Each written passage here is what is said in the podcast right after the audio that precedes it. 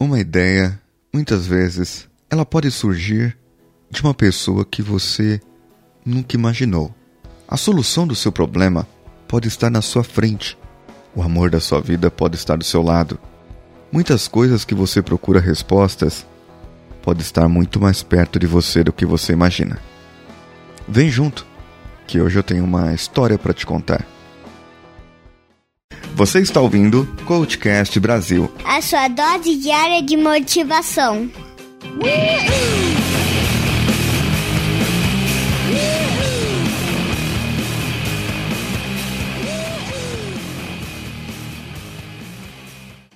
Lembra-se da empresa que fabricava cilindros de gás natural em que eu atuei? Aquela do dono judeu franco-egíptico brasileiro. Sei lá. Ele vivia falando para dar um jeitinho isso quer dizer que ele tinha mais de brasileiro do que qualquer outra coisa. Eu lembro da fisionomia dele falando: Dá um jeitinho, filho, dá um jeitinho, põe essa coisa para funcionar. A empresa ficava num bairro chamado Jardim Paraíso, em Guarulhos, uma região bem alta próximo ali do Parque do Cabuçu, que fica já na Serra da Cantareira e é bem perto de onde os mamonas assassinas morreram. Tristes. A empresa, por ficar no alto, sofria com o clima local, já que no verão era bem quente e no inverno muito frio. O que acontece é que havia um portão grande na frente, desses de empresa mesmo, e do lado havia uma porta pequena para a recepção do local. Logo que você entrava pelo portão, via ao longo do terreno, em linha reta, o fundo, onde entravam os caminhões com os tubos de aço sem costura que virariam cilindros futuramente. Isto é, a matéria-prima desse produto. Mas esse fundo ficava a uns 80 metros ou mais lá na frente. À direita tinha um setor têxtil que fabricava as mangueiras de combate a incêndio e as suas conexões. À esquerda, logo após a entrada, estava o almoxarifado. E mais à frente, os testes, pinturas e liberação dos cilindros. Esse corredor possuía uns 10 metros de largura, o suficiente para que uma carreta entrasse, já que o seu pé direito era maior que 10 metros também, nesse ponto. Logo após a área de testes, entre o corte e fabricação e os testes de cilindro, ficava à esquerda o forno do tratamento térmico, que eu já mencionei aqui. Um equipamento bem caro e que, para se economizar um dinheiro na implantação, reduziram certas partes que viriam a ser importantes mais para frente, e não muito nesse momento. Não era o que eles pensavam, mas na verdade, isso já estava sendo importante, pois cada cilindro, de modelo por tamanho, eram tratados em lotes para que desse sempre o mesmo tempo. Isso é, eu tinha uma tabela e essa tabela era para o tempo que cada tipo de cilindro deveria ficar dentro do forno aquecendo a determinada temperatura naquele tempo para que houvesse mudança nas características moleculares do forno.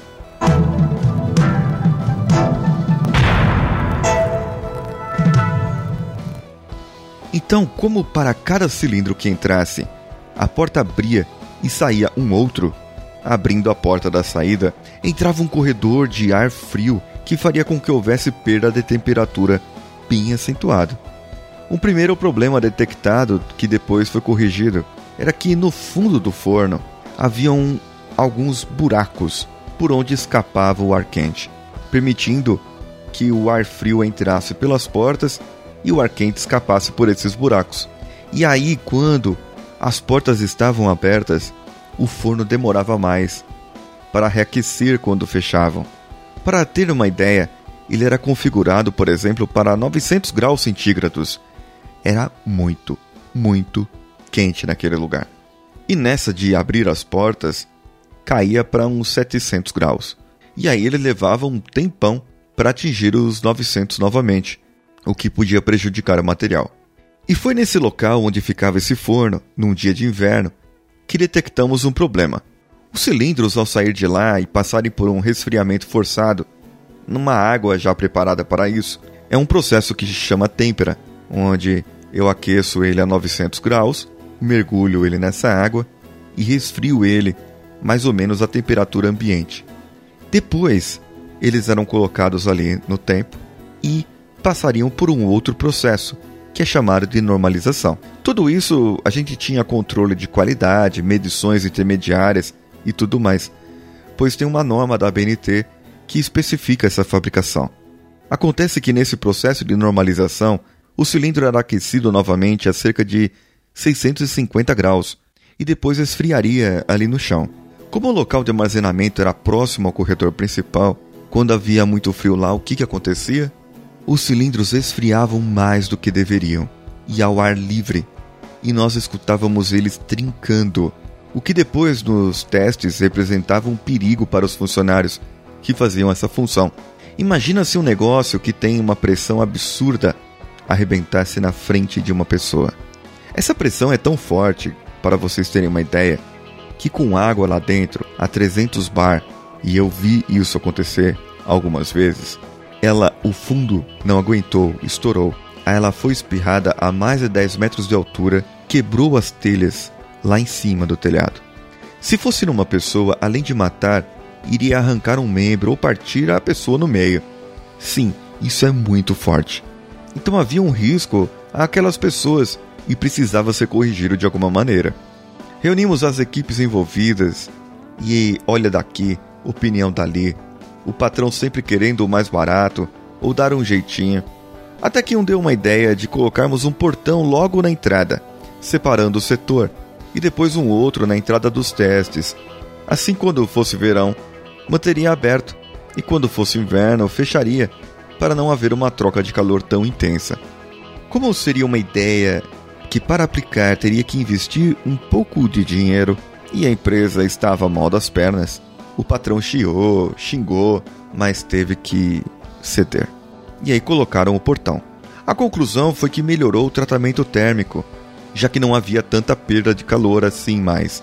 Os cilindros diminuíram o tempo que ficavam dentro do forno, melhorando assim a quantidade produzida. Foi só ganho para a empresa. E sabem o que o patrão disse? Eu sempre disse para fazer um portão aí e nunca me deram ouvidos. Coisas de patrão, não é? Se apropriar das ideias alheias. Mas aprendi com isso que um engenheiro, um dono, um patrão ou uma outra pessoa sabem, podem saber muito, podem ter a teoria, mas a prática quem sabe e pode ter as soluções mais simples. São o pessoal que a gente chama de chão de fábrica. Outra coisa aprendi a implantar ideia na cabeça dos outros, pois depois eu faço com que a pessoa pense que a ideia foi dela. Isso é bom demais.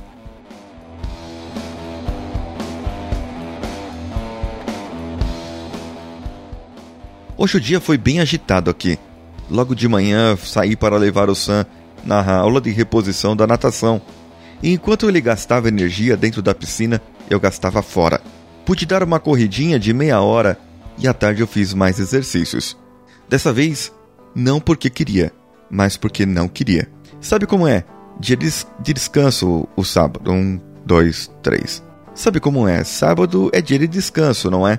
Mas não com a dengue, chikungunya e zika por aí. Tinha umas tralhas na parte de baixo da nossa casa, na garagem, embaixo da escada. Eu fiz uma limpeza geral lá. Sobraram algumas coisas e coloquei um monte de pedra e telha que sobraram da última vez que fizeram um telhadinho no fundo do quintal, isso há mais de um ano. Coloquei tudo dentro do carro e amanhã de manhã eu vou levar para o meu colega que trabalha com isso e vai aproveitar melhor do que eu. Em relação às minhas medidas, estão, estão estacionadas. Eu comentei sobre a academia. Eu preciso trabalhar os objetivos de uma forma mais assertiva. Eu preciso reduzir, e a novidade foi essa. A medida da academia deu 23% a taxa de gordura e eu precisaria reduzir para 16%.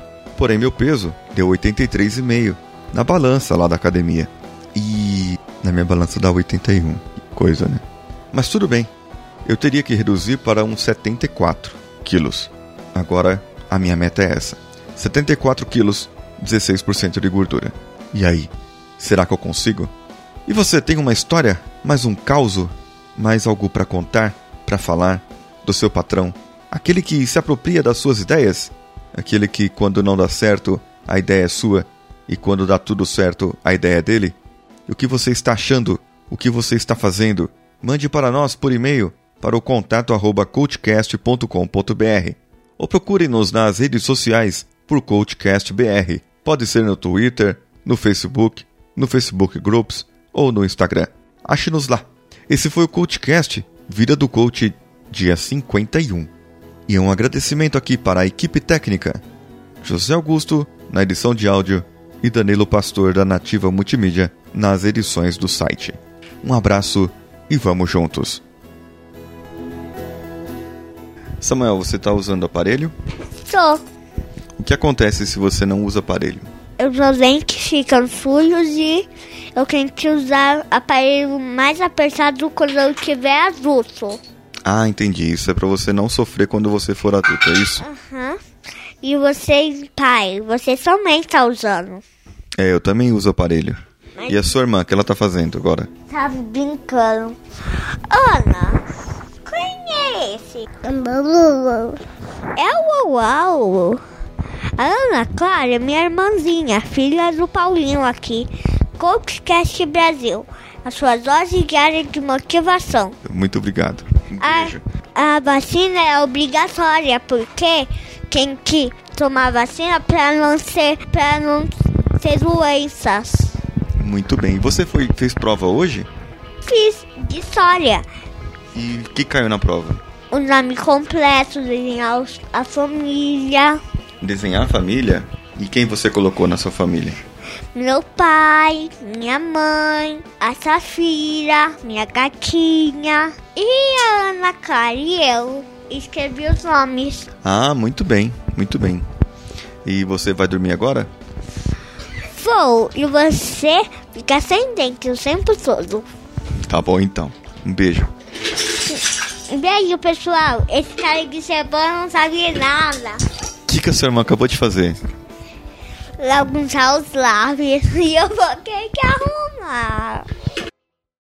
E aí eu aqueceria a uma determinada temperatura durante aquele tempo para que houvesse as mudanças das características moleculares. Moleculares, né? Um, dois, três. Na balança maldita da academia. Um, dois, três. Na merda da balança da academia. Na... Um, dois, três. Na balança lá da academia.